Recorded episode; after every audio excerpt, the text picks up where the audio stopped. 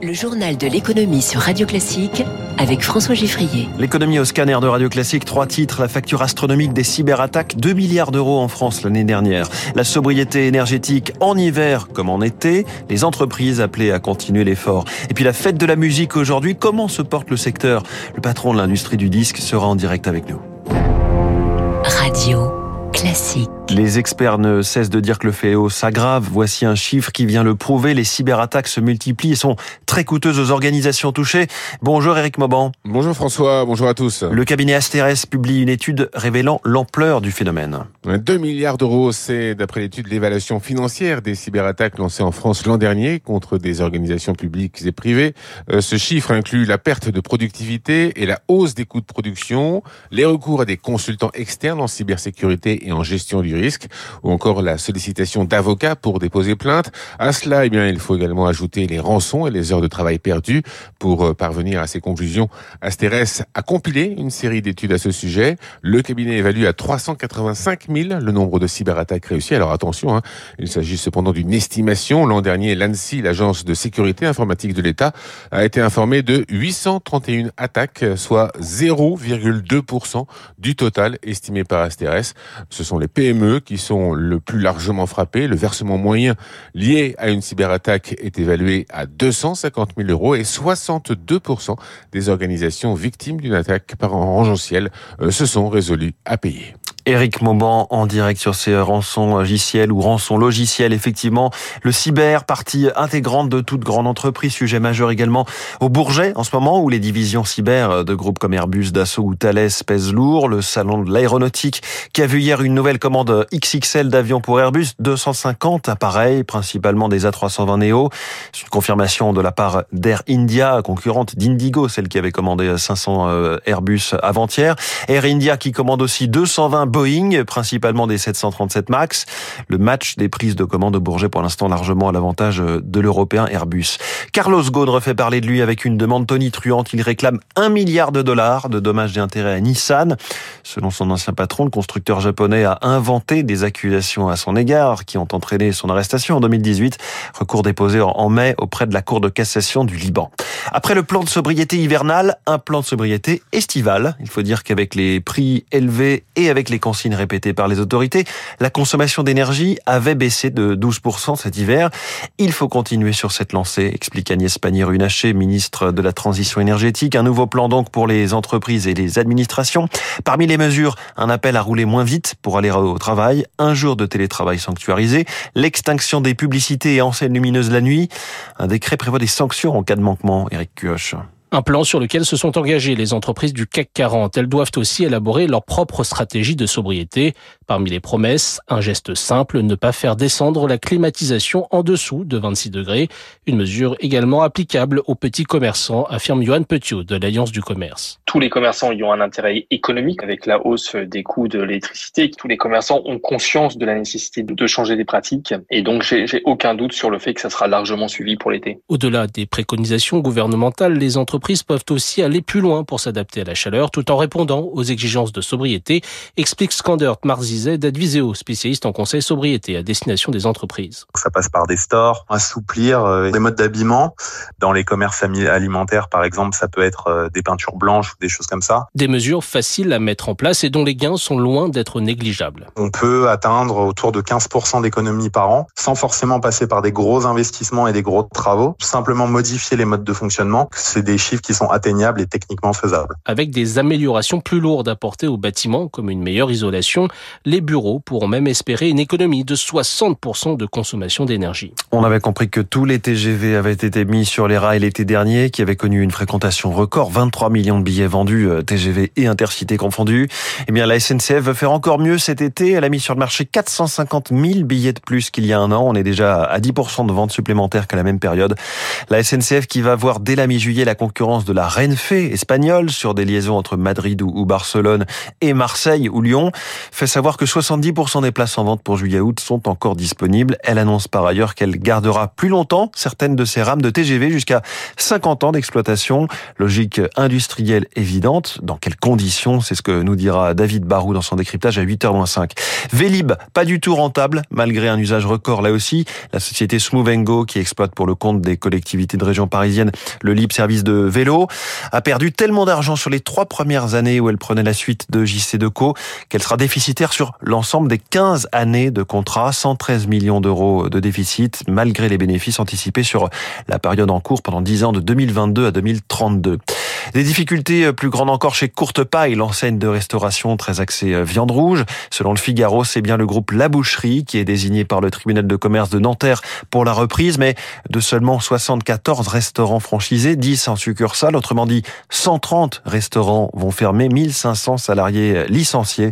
Stéphanie Mott est déléguée syndicale CGT. On parle d'à peu près 1500 personnes au chômage. La majorité veut changer de corps de métier. Hein. Nous, euh, par exemple, dans l'unité où je suis, on est soulagé que ce soit terminé. J'ai 13 ans d'ancienneté, euh, j'ai vu les choses chuter terriblement. Un exemple concret, pour faire 30 euh, couverts, 40 couverts, le soir, on était trois. On n'avait plus le temps de faire du relationnel. Hein. C'est quelque chose qui était proscrit. Donc les gens venaient, ne revenaient plus, euh, soit parce qu'ils étaient déçus, soit parce que c'était bien trop cher par rapport à ce qu'ils s'attendaient. L'impact des prix nous a énormément plombé parce que quand j'ai une table de deux personnes qui repart avec une addition à 60 euros alors qu'elle n'a pas forcément fait de folie, euh, oui, en général, on revient pas deux fois de suite, quoi. On pouvait pas s'en sortir. On ne faisait que sombrer. Le projet de loi pour l'industrie verte qui vise à multiplier les projets liés à la transition énergétique, examiné euh, cette semaine au Sénat. L'un des points clés, c'est le foncier qui est contraint par le dispositif zéro artificialisation nette des sols. Autrement dit, on arrête de bétonner des zones euh, agricoles ou naturelles. Une des solutions, c'est d'installer des usines sur des friches industrielles déjà artificialisées et inutilisées aujourd'hui. Et ce n'est pas rien, hein. jusqu'à 150 000 hectares sont disponibles en France. Certains projets sont lancés, comme au Val d'Azay en Normandie, où des travaux vont commencer en septembre. Reportage radio classique de Zoé Pallier. Un terrain de 13 hectares couvert par des herbes hautes, des édifices en briques et des tronçons de rails rouillés, vestige d'une ancienne usine qui a produit ici des wagons jusqu'en 1990. Le numéro des bâtiments correspond à l'année de construction. Donc vous voyez, le bâtiment 1921, 22, 23 qui vont être déconstruits. Geoffroy Collin préside la société des carrières de Vigna. L'entreprise spécialisée dans l'extraction de gravillon a racheté la friche. Les travaux vont durer un an et demi et coûter 15 millions d'euros. Les pollutions du sous-sol, l'amiante, ça fait partie des surcoûts par rapport à si on partait d'un terrain vierge ou naturel. Mais s'installer ici permet de ne pas artificialiser de nouvelles surfaces et de transporter des matériaux par bateau et par train. Ce site-là est placé idéalement. Il n'y a pas beaucoup de fonciers disponibles entre et la bordure de Seine et la voie ferrée. Relancer l'activité économique du site rend aussi le territoire plus attractif, sourit le maire du Val d'Azé, Philippe Collat. Il y a une synergie qui va se faire pour les entreprises il y a d'autres friches industrielles sur notre commune. On a la friche Intermarché qui va être repris par une entreprise. Il y a un peu plus de 200 emplois à la clé. Sur le département, les friches encore à l'abandon seront toutes réhabilitées dans les prochaines années, soit par un repreneur privé, soit par la communauté d'agglomération. Du mieux et du moins bien, les prévisions de la Banque de France sur trois ans. La croissance sera de 0,7% cette année en France, mieux que les 0,6 prévus jusque-là. En revanche, ça ne sera que d'un pour cent en 2024, 1,5% en 2025, des chiffres revus donc à la baisse. Ce matin, dans les échos, le gouverneur de la Banque de France, François Villeroy de Gallo, maintient toujours que la politique monétaire va avoir ses effets progressifs sur l'inflation pour la ramener d'ici début 2025 à 2%, voire dès la fin 2024.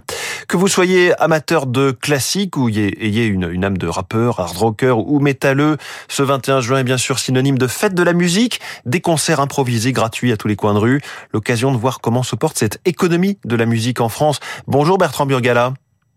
Bonjour François Geffrier. Vous êtes le président du syndicat national de l'édition phonographique, le SNEP. On pense d'abord à l'industrie donc du disque qui revit enfin grâce à un streaming musical payant devenu massif.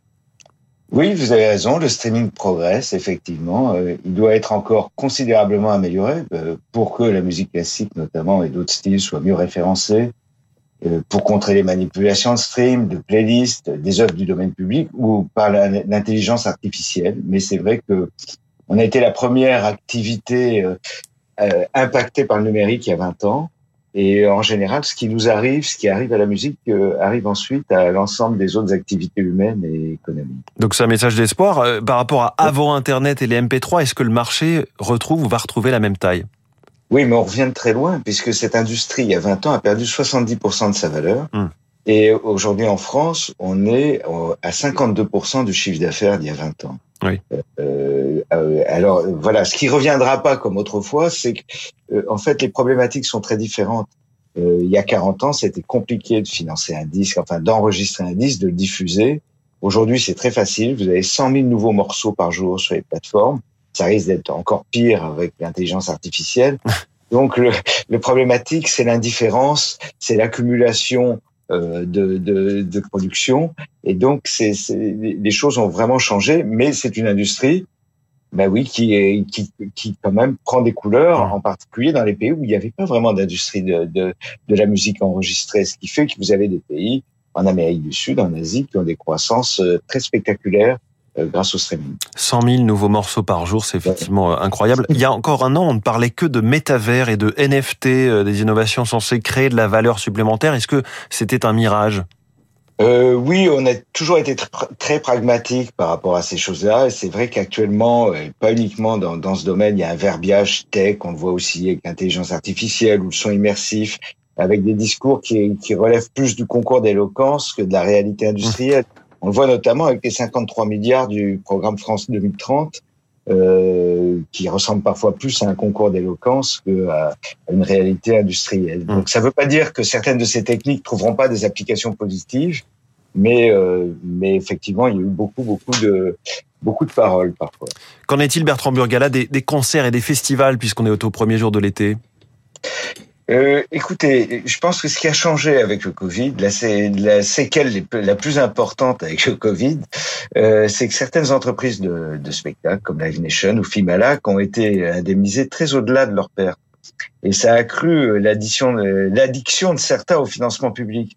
Et ça explique qu'elles veuillent, ces entreprises du spectacle, qui font des chiffres d'affaires considérables, veuillent désormais imposer le streaming, alors qu'aucune des plateformes euh, de streaming comme Deezer, euh, Spotify ou Cobus, qui sont des plateformes européennes, est encore à l'équilibre. Mmh. La musique enregistrée est déjà soumise à une TVA de 20% quand le livre est à 5,5 et la plupart des spectacles sont à une TVA de 2,10. Donc ça, ça a changé les choses, mais euh, euh, euh, aujourd'hui vous avez des grands festivals qui par, exemple, je sais pas, il y a un festival financé par la région Île-de-France qui va verser un cachet de 1,5 million à Billie Eilish. Euh, je trouve très bien que le public, si le public a envie de donner 1,5 million Billy Eilish qu'il le fasse, mais je ne pense pas que ça soit l'argent public. Effectivement, une question sur les, les rémunérations devant les grandes tournées. Merci beaucoup Bertrand Burgala, président du SNEP, invité du journal de l'économie de Radio Classique ce matin. Un mot des marchés financiers en baisse, que ce soit au Dow Jones, moins 0,72 ou au CAC 40, moins 0,27%.